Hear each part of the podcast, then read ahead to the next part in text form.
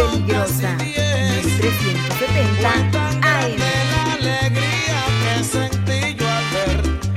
Y bueno, pues son las 12 ya con 6 minutos, las 12.06 a través de la más peligrosa en el 1370 de AM y www.peligrosa.mx. Y es el mediodía en este lunes, inicio de semana, lunes 6 de noviembre de 2023. Y así es, señora linda, señora bonita, no puede usted continuar su inicio de semana, no puede continuar su lunes sin antes estar informada de todo lo que sucede y acontece a nivel local, nacional e internacional.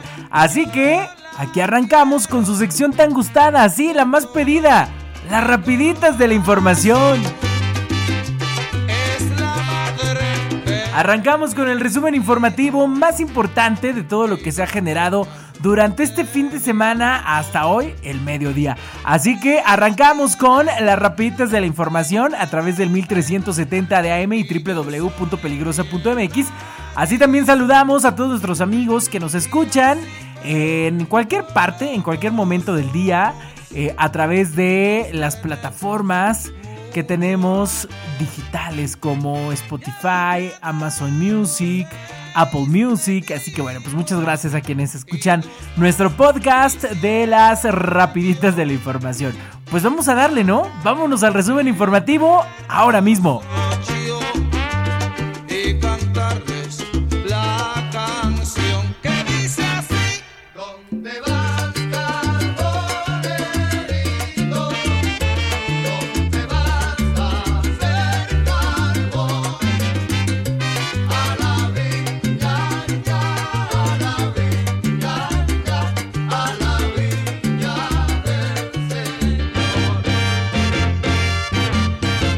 Y bueno, pues yo le cuento que a tres días de haberse vencido el plazo de registro de aspirantes al Senado de la República y a diputados federales por Morena, pues ya tenemos la lista de quienes se registraron, o por lo menos quienes sabemos que se registraron para contender a alguna de esas dos posiciones por Morena.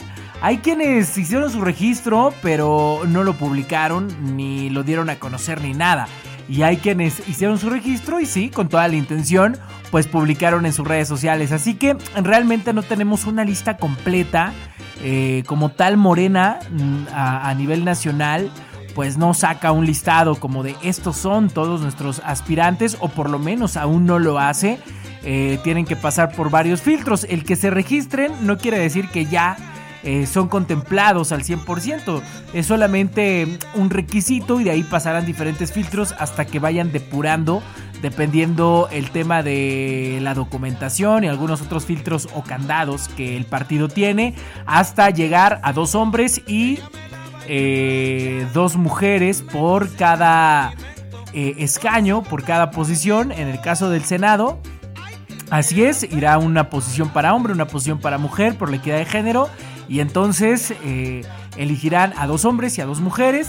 En total cuatro para que vayan a la famosa encuesta y de esos cuatro pues solamente queden dos. Lo mismo pasará en las diputaciones federales de los tres, de los tres distritos en Tlaxcala. Ahora sí que como, como cualquier concurso, así se maneja Morena.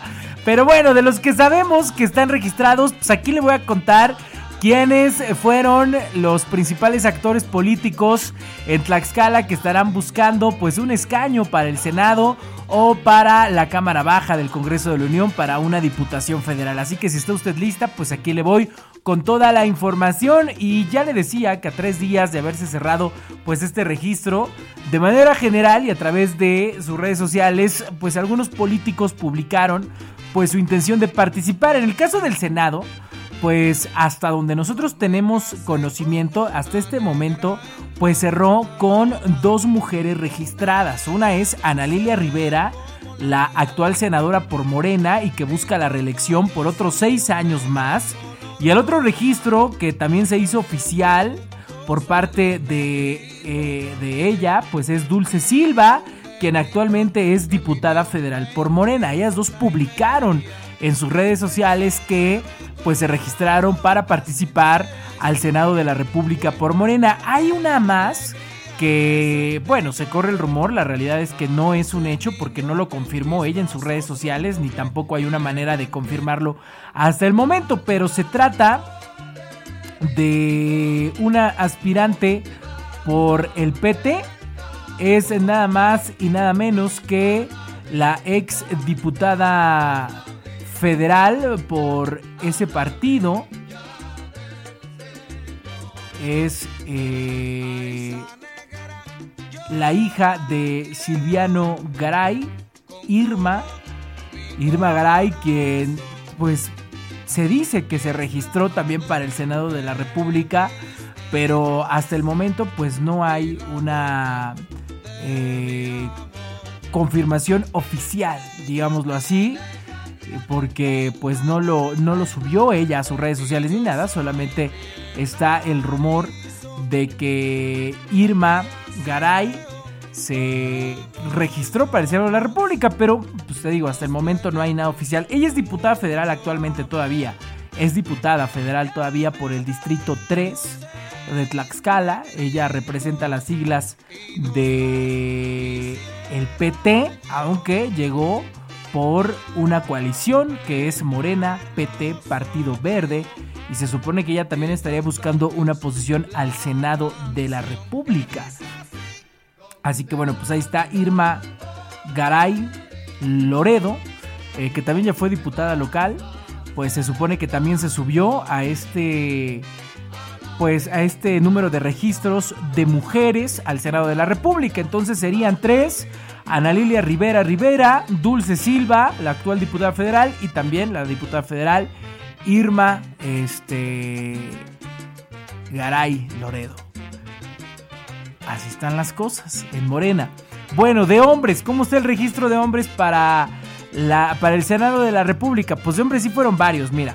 Fueron Alfonso Sánchez García, exsecretario de Infraestructura del gobierno actual, hijo del exgobernador Alfonso Sánchez Anaya. Está José Antonio Álvarez Lima, actualmente senador por Tlaxcala, exgobernador también del estado y que tiene muy buenas relaciones en Palacio Nacional. También está el ex secretario de gobierno y ex dirigente del PAN en Tlaxcala, Sergio González Hernández. También se registró Alejandro Aguilar López, actual diputado federal por el PT del Distrito 1 Federal. Otra vez. Además de estos registros, también lo hizo el regidor de la capital del estado, Raimundo Vázquez Conchas, con folio eh, nacional 107.423. Actualmente es esposo de la hermana de la gobernadora Lorena, Cuellar, Mónica Cuellar, y cuñado de la presidenta de la Comisión Estatal de Derechos Humanos, Ordóñez Bras de Ferro. Así que bueno, pues ahí está el tema de quienes quieren competir a una senaduría. Bueno, para diputados federales, ¿qué onda con los diputados federales? Pues mira, de ahí hay muchos rumores porque no todos lo hicieron de manera oficial a través de sus redes sociales, no lo anunciaron, pero en estos registros de aspiraciones, quienes sí lo hicieron público, pues fueron José Luis Garrido Cruz, ex dirigente del desaparecido Partido Encuentro Social.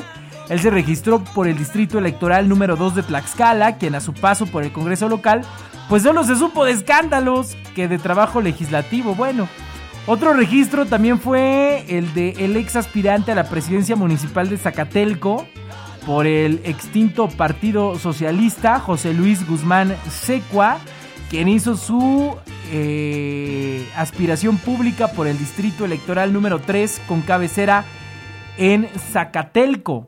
Ellos lo hicieron de manera oficial a través de sus redes sociales. Te digo, hay quienes se registraron, pero en realidad no lo subieron ni lo anunciaron ni nada. Todo lo hicieron como muy tranquilo.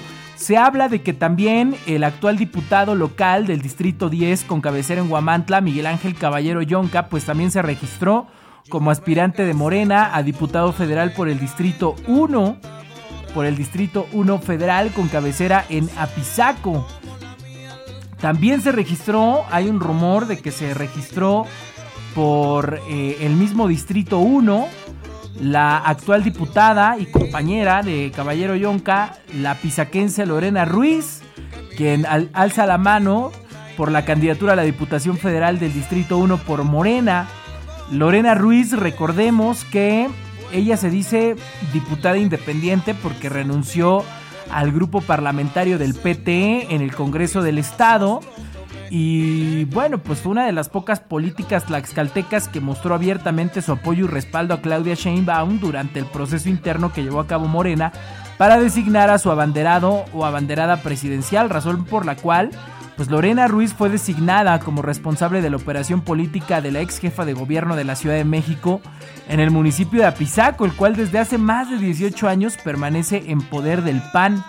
Pero en la disputa por esta eh, nominación a la Diputación Federal, Lorena Ruiz, pues ya te decía, enfrentará a sus compañeros de legislación, a Miguel Ángel Caballero Yonca. También se habla de que se registró el actual diputado del Partido Verde, eh, Jaciel González Herrera, y a la representante del partido Encuentro Social, Mónica Sánchez Angulo. Ellos son quienes se registraron, además de un personaje que se llama Luis Vargas González, que es representante del gobierno de Tlaxcala en la Ciudad de México. Como que le, como que le inventaron ese puesto, ¿no? Para darle trabajo. Si no recuerdo, este Luis, Luis Vargas era priista, pero se fue a Morena. Así que bueno, pues esta es la lista completa, te la repaso muy rápido, la lista completa de quienes se registraron a diputados federales por el Distrito 1, Lorena Ruiz, Miguel Ángel Caballero Yonca, Jaciel González Herrera, Mónica Sánchez Angulo y Luis Vargas González. Hasta el momento es de quien pues se sabe y se ha hecho de manera entre comillas oficial porque lo publicaron en sus redes sociales o algún medio de comunicación sacó la nota, pero pues obviamente pagada por ese político para que se diera a conocer. No obstante, entre los nombres que trascienden haberse registrado pero no lo han hecho público son el de Felipe Sánchez Lima, exdiputado local del PRD, y también esto llama mucho la atención, Jorge Corichi, alcalde de Tlaxcala con licencia definitiva. Eh, Jorge Corichi estaría buscando una diputación local. Digo, perdón, federal, una diputación federal que sería la del distrito 2 con cabecera en Tlaxcala. Entonces, suena interesante esto de Corichi porque se pone la jugada y, y, la contienda interna de Morena, por lo menos para el distrito federal 2, pues se pone interesante. Jorge Corichi, la verdad es que eh, trae respaldo, trae respaldo y, ciudadano en Tlaxcala y él renunció a ser presidente municipal de Tlaxcala, pidió licencia definitiva para sumarse de lleno al proyecto de Marcelo Ebrard. Así que bueno, pues iremos viendo cómo se van dando las cosas. Y pues se habla de que también el oficial mayor de gobierno, Ramiro Vivanco Chedraui, se inscribió para el Senado, fíjate. Pero te digo, es rumor. Estos son tres rumores, tanto de Jorge Corichi como de Ramiro Vivanco, como eh, el de el ex diputado de el PRD, Felipe Sánchez Lima, el ex diputado local. Bueno, para el Distrito Federal 1, pues hay un chorro, ¿no? Ya iremos viendo cómo se dan las cosas. Yo pensaba que Lorena Ruiz tenía a lo mejor la capacidad de pelear por el municipio de Apizaco a la presidencia municipal, viendo que el PAN en Apizaco pues como que va decayendo, esa es la realidad. Y entonces en la búsqueda de un rostro joven, de un rostro eh, entre comillas diferente, porque a su papá Reyes Ruiz, quien también fue presidente municipal de Apizaco, pues tal vez podría entrar Lorena, ¿no? Eh, en este juego político de Morena. Pero bueno, se inscribió para el Distrito Federal 1. Probablemente esté jugando esta regla de tírale alto para que te den bajo, ¿no? Y entonces le tira a una diputación federal para que pueda negociar el tema de la presidencia municipal de Apizaco y de Caballero Yonca, pues yo no creo que le alcance para una diputación federal. Creo que su trabajo pues únicamente ha ayudado a gente de Ixtenco, ¿no? Recordemos que el distrito 10 es Guamantla, Ixtenco y Citlaltepec. Pero bueno, ya iremos viendo, en política no hay nada escrito. Son las 12.20. a ese niño que en mis brazos lo tomé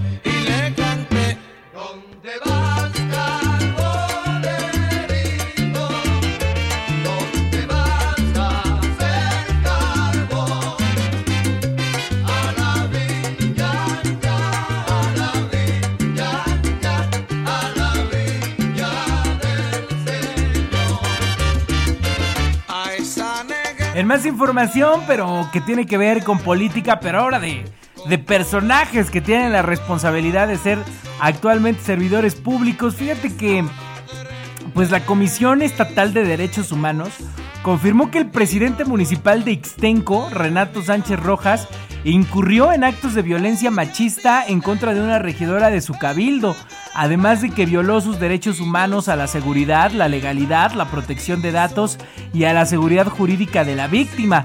El presidente municipal violentó a la regidora, intimidándola. Eh, invisibilizando su trabajo, discriminando y obstaculizando su ejercicio como funcionaria pública a favor de los pobladores del municipio. Esto lo acreditó la Comisión Estatal de los Derechos Humanos tras una investigación sobre los hechos que realizó en 2021. Por ello, la comisión emitió una recomendación, la 05 diagonal 2023, y ordenó al alcalde machista y misógino a reparar el daño, habilitando el espacio de trabajo digno para la regidora y restableciendo sus ingresos y estabilidad económica y psicológica Además, la Comisión Estatal de Derechos Humanos ordenó al alcalde disculparse públicamente y a garantizar que los hechos no volverán a repetirse en lo que dura su cargo. Que realmente ya son unos meses, pero ¿qué tal cuando andaba en campaña este Renato haciendo marchas porque ofendieron al municipio de Ixtenco y se envolvió en esa bandera de y mira, ya hasta la Comisión Estatal de Derechos Humanos le mandó una recomendación porque violentó a una regidora, no hombre. Bueno, pues ahí está el flamante presidente municipal de Ixtenco, Renato Sánchez Rojas, quien ha incurrido en actos de violencia machista en contra de una regidora de su cabildo.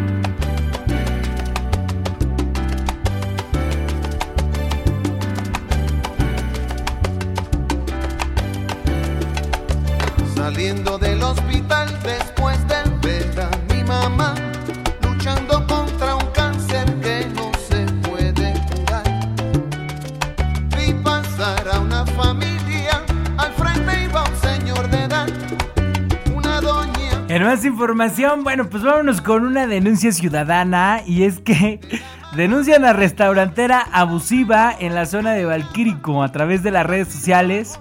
Pues usuarios evidenciaron el maltrato que recibieron de la dueña de un restaurante. Y es que haciendo uso de las redes sociales, ya es que ahorita ya nadie se salva. Bueno, pues turistas denunciaron el abuso que recibieron por parte de la propietaria de un restaurante que se encuentra ubicado en una plaza cercana al conocido destino eh, turístico conocido como Valquírico, en el municipio de, de. El video fue subido la noche del el día de ayer domingo y en esa grabación se muestra una camioneta estacionada en la Plaza E Torres, justo frente al restaurante La Hija del Maíz, la cual tiene una cadena amarrada a una de las llantas de la unidad, quedando así inmovilizada. El relato de los agraviados es que entraron a consumir a este lugar, mostrando el ticket de pago y al regreso, después de ir al sanitario, encontraron inmovilizada su camioneta, por lo que acudieron con la dueña del establecimiento, que les dijo que tenían que pagar para que pues los dejara ir. Según los turistas, la dueña del lugar se portó grosera y al no haber otra posibilidad, pues tuvieron que pagar para liberar su auto. Situación que según los mismos elementos de seguridad de Valquírico, pues ocurre constantemente con este restaurante. Derivado de lo ocurrido, los quejosos pidieron a los internautas que eviten acudir a este lugar para evitar que sufran una situación similar. Así que bueno, pues te secuestran tu carro. Eso es, en resumen. Entras a este restaurante que se llama La Hija del Maíz, comes, pagas, te distraes tantito y cuando sales ya está amarrada la llanta y pues tu carro está secuestrado y si quieres irte, pues tienes que dejar ahí un tip. Bueno, no, no es, no es un tip, no es una propina, más bien es una extorsión. Así que bueno, pues si vas a Valquírico, pues no vayas a este restaurante que se llama Leja del Maíz. O ve caminando, ¿no? Pues para que no te secuestren tu carro. 1226.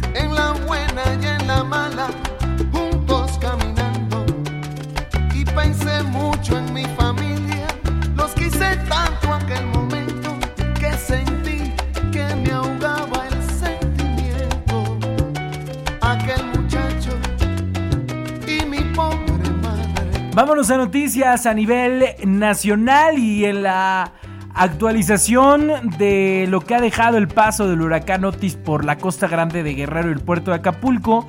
Pues fíjate que ya reabrieron 56 gasolineras de Pemex y el abasto de gas LP en Acapulco. La Organización Nacional de Expendedores de Petróleo estima que había 55 permisos vigentes de estaciones de servicio.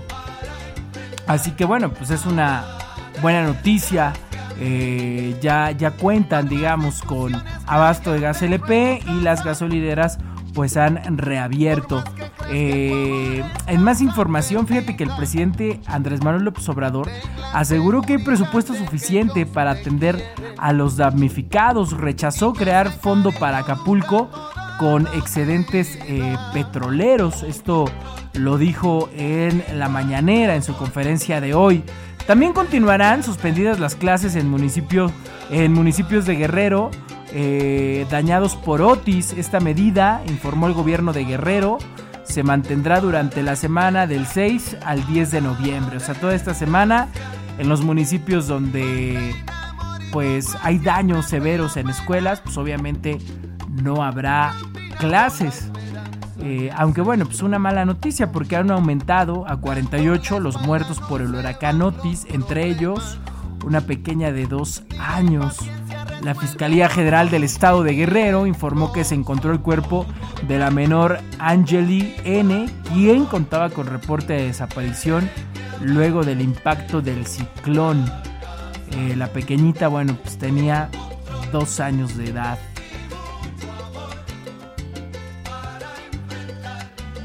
Que bueno, pues ahí está la información, la actualización de lo que pasa después de pues este tremendo huracán que prácticamente se llevó todo lo que había a su paso allá en el puerto de Acapulco, el puerto más turístico yo te podría decir de nuestro país, pero que no tenemos duda de que pronto se van a levantar nuestros hermanos guerrerenses, nuestros hermanos acapulqueños. Bueno, vámonos con más información.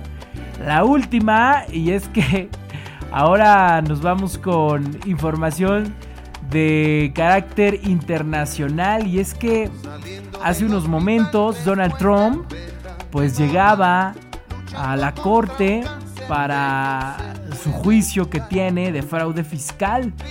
El exmandatario estadounidense denuncia injusticia y magistrado le recuerda que está en una audiencia, no en un meeting.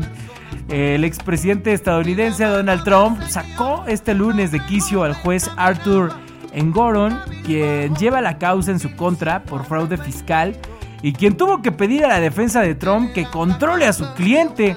El multimillonario de 77 años llegó a las 10 de la mañana al Tribunal de Justicia del Sur de Manhattan para ser interrogado ante un tribunal por inflar el valor de sus activos para beneficiar a su imperio inmobiliario, en uno de los múltiples casos que puede alterar su pretensión de volver a la Casa Blanca el próximo año. Trump llegó desafiante, acusó a la fiscal general de Nueva York, Letitia James y a todos los demócratas de emprender una persecución en su contra, de acuerdo con medios como NBC News y CNN. Todos son haters, dijo Donald Trump. Sobre la acusación de que infló los precios de los inmuebles, Trump dijo que si hubiera querido aumentar la declaración, como dijiste que hice antes de que descubrieras lo ricos que somos, lo habría añadido valor de marca aquí y lo habría aumentado en decenas de millones de dólares. Subrayó que fue su valor de marca lo que en realidad lo convirtió en presidente en las elecciones de 2016.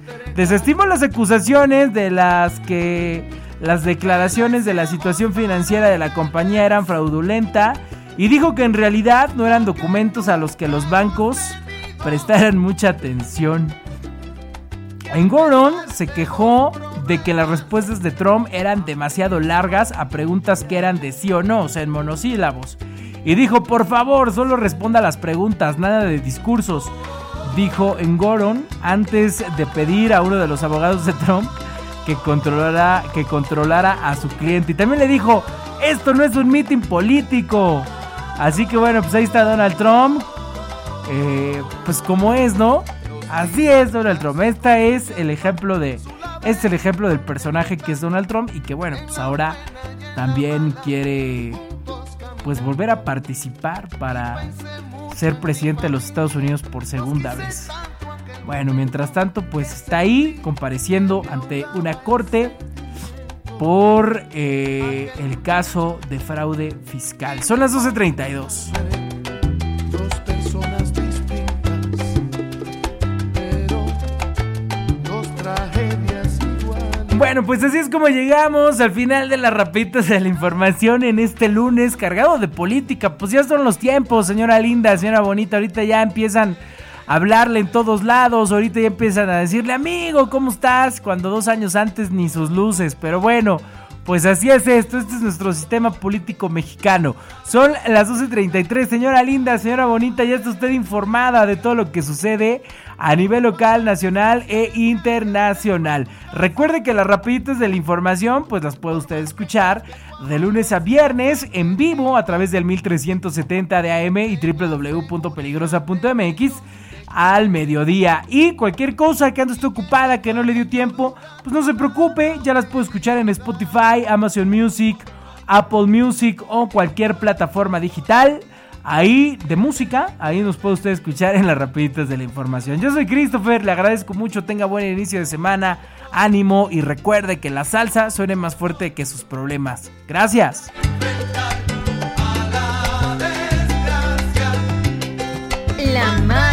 Peligrosa. 1370 AM.